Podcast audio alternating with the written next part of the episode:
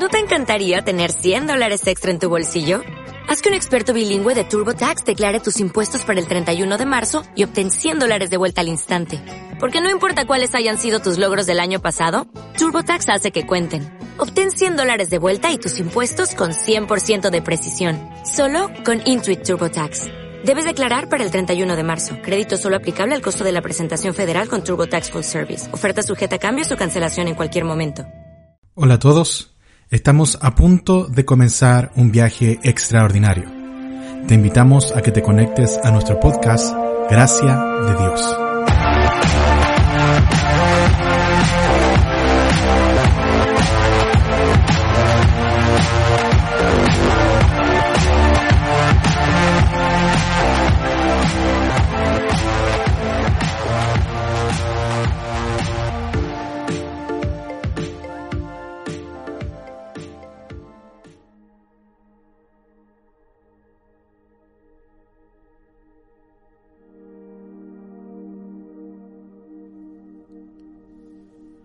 Salmos 56, versículo 3. Cuando siento miedo, pongo en ti mi confianza. ¿Te imaginas si Dios nos hubiera creado sin la posibilidad de tener miedo? La verdad, hay un síndrome ya estudiado en casos clínicos, el síndrome de Urban-Whitty, que se produce por un desorden genético el cual impide sentir miedo. Este fenómeno al impedir la sensación de miedo trae tantos problemas a quien lo padece, porque esa persona ya no es capaz de distinguir entre lo peligroso de lo inofensivo. No es capaz de tener sus sentidos en alerta y tampoco podrá en un futuro poder tomar decisiones con respecto a lo que realmente podría dañar su vida. Es por eso que cuando miramos estos casos, nos damos cuenta de que Dios nos creó de una manera tan perfecta, tan compleja, pero tan maravillosa, que cada una de las cosas que están en nosotros nos ayudan para bien. Por eso quiero aclarar de manera enfática, tener miedo no es pecado. Tener miedo está en el diseño de Dios. Tener miedo es parte de nuestros recursos para poder decidir bien y poder realmente avanzar en nuestras buenas decisiones. El problema comienza cuando el miedo pasa al siguiente escalón, al cual llamamos temor. El temor, a diferencia del miedo, se ubica en la esfera de lo probable, en la esfera de la imaginación, en la esfera de aquello que podría suceder, versus el miedo que, como recién hablaba, es algo que tiene que ver con algo real, con algo tangible, con algo que sí está sucediendo. Por lo tanto, el temor se alimenta de nuestra historia, se alimenta de nuestro pasado, se alimenta de nuestros traumas, se alimenta de aquello que decidimos creer. Y aquí ya entra el tema más profundo. Cuando yo tengo miedo, tengo esa reacción primaria, esa reacción que no puedo controlar, que es adaptativa, que es correcta. ¿Qué decido creer luego de sentir miedo? Es ahí en donde nosotros tenemos que realmente entrenar nuestro corazón, entrenar nuestros pensamientos y tener fe. Porque en el fondo el temor es esperar algo que aún no sucede. ¿Esto no se parece a la definición de fe también? Entonces, cuando el salmista dice, cuando tengo miedo, pongo mis ojos en ti, decido confiar en ti, lo que está diciendo el salmista es, cuando mi corazón reacciona, cuando mi cuerpo reacciona con miedo, automáticamente sé que tú tienes el control. Y esa es mi fe.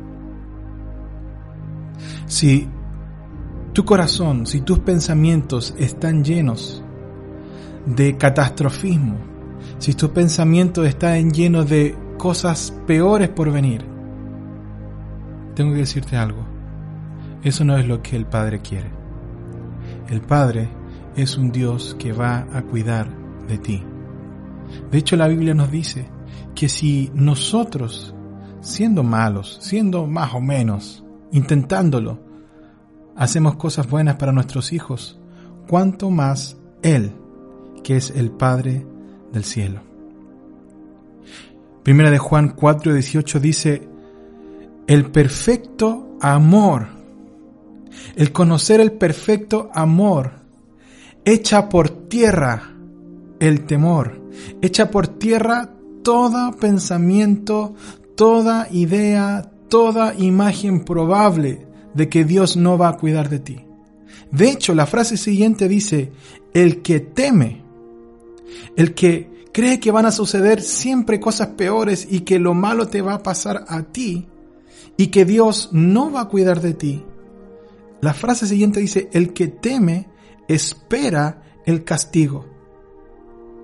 Así que no ha sido madurado en conocer el amor de Dios. El miedo es una inyección de realidad. Y frente a esa realidad, nosotros escogemos confiar en Dios, porque Él es un Dios que nos ama, nos cuida y nos guarda. Esa es nuestra decisión. Y frente a nuestra escasez, Él es Dios proveedor. Frente a nuestra confusión, Él es el Dios que todo lo sabe. Frente a nuestra debilidad, Él es nuestro Dios todopoderoso. Frente a nuestros enemigos, Él es Jehová de los ejércitos. Frente a la enfermedad, Él es Dios sanador. Salmo 23.4 dice, Aun si voy por valles tenebrosos, no temeré peligro alguno, porque tú estás a mi lado, tu vara de pastor me reconforta.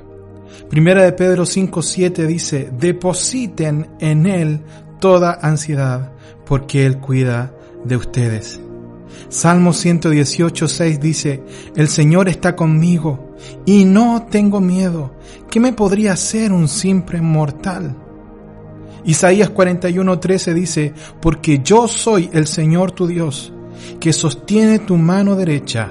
Yo soy quien te dice, no temas, no construyas ideas falsas, no construyas catástrofes, porque cualquier cosa que pudiera hacer para tu daño, yo te ayudaré. Entonces, ¿cuál es la conclusión? El miedo nos ayuda a ser realistas nos ayuda a tomar precaución, nos ayuda a estar alertas, nos ayuda a tomar buenas decisiones. El problema es cuando comenzamos a dejar de confiar y construimos historias de catástrofe, historias terroríficas acerca del futuro. Es verdad de que los tiempos no serán mejores, está anunciado en la palabra, pero el tiempo futuro para sus hijos siempre será glorioso. Siempre el final de la historia de los hijos de Dios tiene la marca de victoria. Cuando amamos al Señor, entendemos que realmente Él cuida de nosotros. ¿Te parece si oramos? Tú eres nuestro Dios Todopoderoso Tú eres un Dios que jamás ha perdido batalla. Tú eres el Dios de la provisión, el Dios de la sabiduría. Tú eres el creador. Tú eres el Padre de la gloria, el Padre de amor. Si tú no escatimaste enviar a tu único Hijo para cambiar nuestra realidad de perdición, ¿a quién le voy a temer? ¿Qué historias podría construir? ¿Qué peor podría suceder, Señor, que una vida lejos de ti? Viniste por nosotros, Jesús, para que nuestro futuro sea glorioso. Señor, nos das señales, nos das sabiduría para que cada día podamos tomar las mejores decisiones. Señor, nos diste incluso el miedo, eso que a nosotros no nos gusta mucho, para poder vivir sabios en una realidad conscientes de lo que está pasando a nuestro alrededor. Por eso te pido, Señor, que si alguno ha estado sintiendo angustia, ansiedad, ha empezado a construir historias de temor, Espíritu Santo, manifiéstate a su vida. Tú eres el Dios que cuida de nosotros. Tú eres el Dios que jamás nos va a abandonar. Tú eres nuestro Padre amado, nuestro Padre de la gloria. Señor, aquieta nuestras emociones. Aquíetanos. Confiamos en que tú eres el Señor. Por eso, nada de lo que venga está fuera de tu mano. Jesús, en ti confiamos. Amén y amén.